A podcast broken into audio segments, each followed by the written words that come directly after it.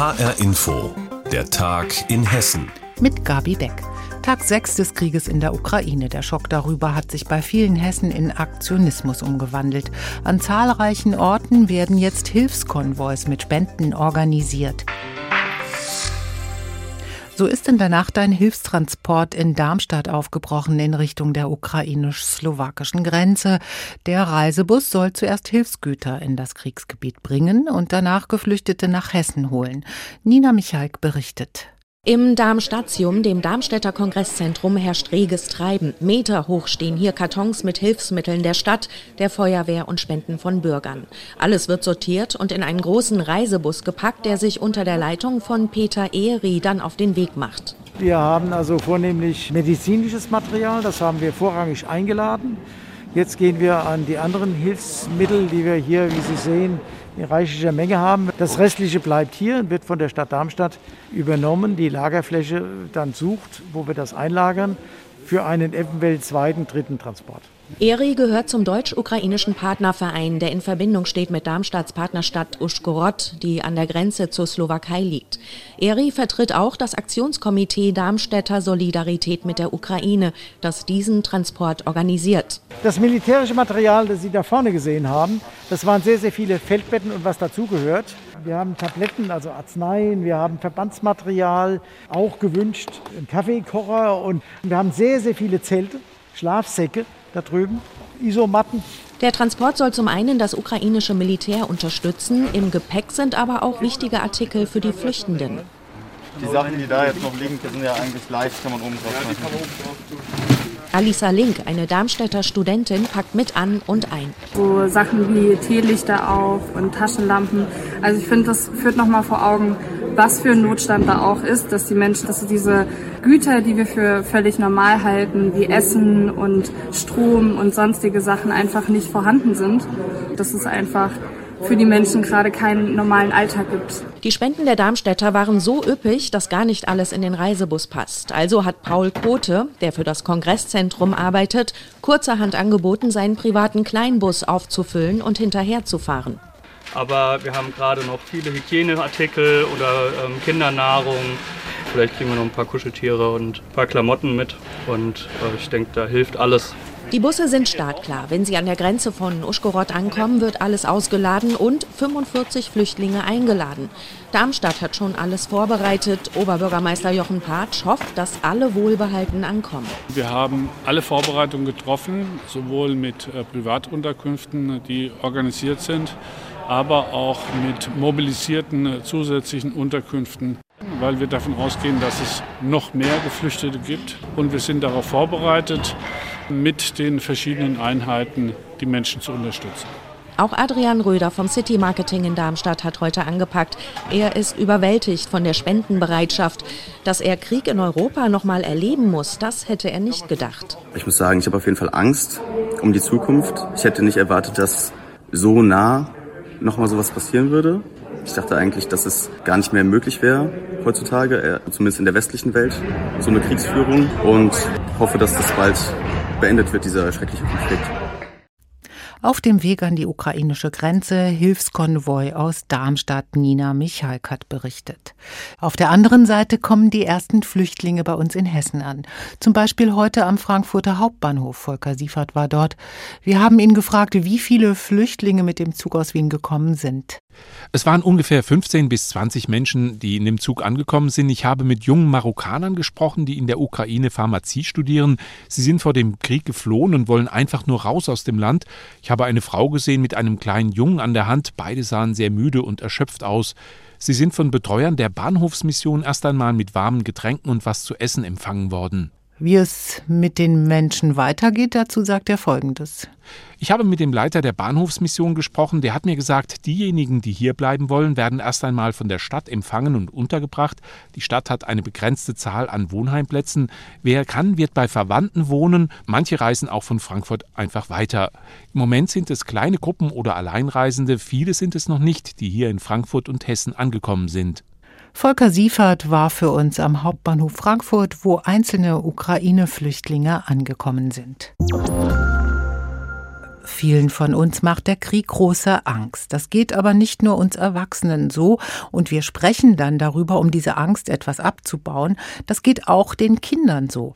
Was die gerade beschäftigt und wo sie darüber sprechen können, das hat Anna Vogel Schüler und Eltern in Heppenheim gefragt. Vor seiner Schule hängt seit einigen Tagen eine blau-gelbe Flagge, erzählt Julian. Und seine Rektorin habe sogar extra eine Durchsage an alle Schüler gemacht.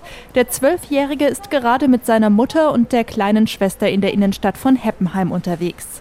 An seiner Schule haben sich die Lehrer am Freitag Zeit für das Thema genommen. Wir haben ein bisschen mal drüber geredet, dass Russland die Ukraine angegriffen hat. Das waren so zehn Minuten, da haben halt ein paar Kinder gesagt, was sich sie bedrückt und wovor sie Angst haben. Auch er hat Angst, gibt Julian zu, davor, dass der Krieg bis zu uns kommt. Und seine achtjährige Schwester nickt. Die Mutter der beiden hört aufmerksam zu. Ich finde es schwierig, mit den Kindern umzugehen, weil es einen selber sehr beängstigt. Gestern Abend habe ich auch gesagt zu meinem Mann, die dürfen vielleicht nicht mehr so viele Nachrichten schauen. Es ist einfach zu viel. Also die bekommen durch die Medien heute so viel mehr mit. Da muss man dann schon einen Anschlussstrich ziehen. Und gerade vor diesem Hintergrund findet Mutter Katrin es wichtig, dass die Kinder in der Schule über den Ukraine-Krieg sprechen. Am besten fände sie es, wenn die Lage von Lehrern, die Geschichte oder Politik unterrichten, eingeordnet werden würde. Bei der elfjährigen Clara war der Ukraine-Krieg bisher noch kein Thema im Unterricht. Wie sie davon erfahren hat? Also eher durch Mama und Papa und so. Da war noch nie so wirklich die Rede von so in der Schule. Also wie als gäbe es in der Schule so gar nicht. Claras Mutter schüttelt leicht den Kopf. Ich habe immer wieder nachgefragt, ist das Thema vielleicht im Religionsunterricht oder in der Klassenstunde, dass auch die Kinder merken, sie sind nicht allein äh, mit diesen Sorgen. Aber bisher äh, wurde das leider noch nicht thematisiert. Denn der Ukraine-Krieg beschäftigt Clara und ihre Klassenkameraden sehr, erzählt die Elfjährige. Also mit meinen Freunden spricht man dann ja schon mal eher drüber, wie findest du das und Ne, also meine beste Freundin, die sagt auch, ja, sie wünschte auch, dass es nicht wäre und hat halt auch Angst, dass es zu uns irgendwie nach Deutschland oder so kommt. Und man hat auch immer so Angst wegen den ganzen Leuten, die da und den Kindern und das ist halt schon ja die Angst hauptsächlich so. Clara hat auch schon die Nachrichten gesehen, doch ihre Mutter sagt, also wir versuchen schon zu filtern, aber offen drüber zu sprechen äh, und natürlich belastet sie es auch und stellt viele Fragen. Und die versuchen wir natürlich dann so gut wie möglich zu erklären, auch wenn es für einen selbst unerklärlich ist, dass sowas passieren kann. In Erklärungsnöte kommt auch Ulf, der mit seiner Tochter Dana in Heppenheim unterwegs ist. Ja, es ist schwierig, das zu erklären, weil es einfach so fernab vom normalen Werteverständnis ist, was wir halt haben. Auch bei Dana wurde das Thema im Unterricht besprochen, erzählt sie. Wir haben uns die Tagesschau angeguckt und alte Videos von 2014, glaube ich. Ja, manche hatten Angst, manche weniger, manche mehr. Auch Vater Ulf würde sich wünschen, dass die Kinder noch mehr über die Ereignisse in Osteuropa in der Schule sprechen würden, damit sie auch verstehen, was die Erwachsenen in diesen Tagen so sehr beschäftigt. Wie geht es Schülern und Eltern gerade mit dem, was in der Ukraine passiert? Anna Vogel hat sich dazu für uns in Heppenheim umgehört. Das Frankfurter Städel zeigt ab morgen Pierre-Auguste Renoir, einen der herausragendsten Maler des französischen Impressionismus. In seiner Ausstellung befasst sich das Städel mit den Bezügen der Kunst von Renoir zur Malerei des Rokoko. HR Info Kulturreporter Jan Tussing hat sich die Ausstellung bereits angeschaut. In seinem legendären Musikvideo Rock Me Amadeus zeigt der österreichische Sänger Falco Menschen in opulenten Kostümen, in turmhohen Haarfrisuren und Perücken. Mozart lebte schließlich in der Mitte des 18. Jahrhunderts und verkörperte das ausschweifende Lebensgefühl des Adels. Es war um 1780 und es war in Wien no Plastic Money die Banken gegen ihn, woher die Schulden kamen. Auch der Wiener Hof kopierte die französische Mode des Rokoko. Mit diesem Zeitalter beginnt die Epoche der Selbstinszenierung, sagt Alexander Eiling, Kurator der großen Sonderausstellung im Städel Renoir Rokoko Revival. Rokoko wird ja eigentlich in Verbindung gebracht mit einer verfeinerten und übersteigerten Lebensart, mit einer Art auch Kompliziertheit. Also man konnte, glaube ich, kaum kompliziertere Frisuren finden oder kompliziertere Kleidung. Es ging ja nicht um was Pragmatisches, sondern es ist eine Form von Stilisierung bis ins Letzte. Alexander Eiling und sein Kuratorenteam haben 70 Meisterwerke des französischen Impressionisten aus den wichtigsten Museen der Welt nach Frankfurt geholt. Darunter so ikonische Werke wie Die Schaukel aus dem Musée d'Orsay in Paris oder La Grenouillère aus dem Nationalmuseum Stockholm. An diesen Bildern sieht man, wie Renoir mit Motiven aus dem Rokoko spielt und das goldene Zeitalter vor der französischen Revolution wieder aufleben lässt. Er wählt bewusst Motive, die an das 18. Jahrhundert anknüpfen. Man kann fast sagen, er nimmt Versatzstücke aus dem 18. Jahrhundert, transportiert sie ins 19. Jahrhundert und zeigt, wie elegante Paare in Parklandschaften flanieren gehen. Das hat man im 18. Jahrhundert auch getan, aber er zeigt sie jetzt in neuer, in bürgerlicher Kleidung, mit Rudererhüten. Gleich am Eingang der großen Ausstellung im Städel zeigt Alexander Eiling das berühmte Gemälde La Promenade, der Spaziergang. Eine elegant in weiß gekleidete Frau und ein Mann mit einem Ruderdress entsteigen aus einem Boot und verschwinden im Wald.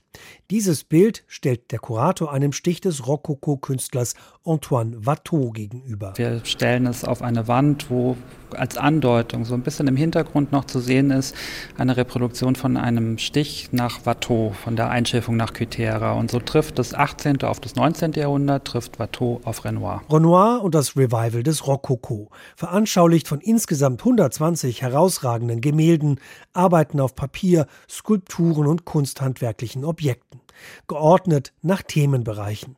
Eine Show der Superlative, ein Revival des Rokoko. Die Art und Weise, sich im Rokoko darzustellen, das Leben als Bühnenauftritt zu begreifen und das auch in den Werken der Malerei darzustellen, das ist ja etwas, was wir heute auch wiederfinden. Also Instagram ist ja nichts anderes als irgendwie die Bühne des Rokoko. Und äh, wenn wir heute die Paare in Renoirs Gemälden sehen, die also wunderbar ausstaffiert sind und elegantest gekleidet, obwohl sie wahrscheinlich nie so rumgelaufen sind, dann ist das im Grunde genommen die Idealisierung und Überhöhung eines Kultes um die Schönheit und um die ewige Jugend, die er auch betreibt. Renoir Rococo Revival, ein Revival, das alle interessieren wird, die sich für das ausschweifende Lebensgefühl einer goldenen Epoche begeistern. Er war Superstar, er war populär, er war so exaltiert, Kasa hatte Flair. Er war ein Virtuose, war ein Rockidol und alles rief, wer kann man Rock me, Amadeus. Renoir Rococo Revival startet im Frankfurter Städel morgen und ist bis zum 19. Juni zu sehen. Und das war der Tag in Hessen mit Gabi Beck. Mehr Infos aus Hessen immer auch auf hessenschau.de.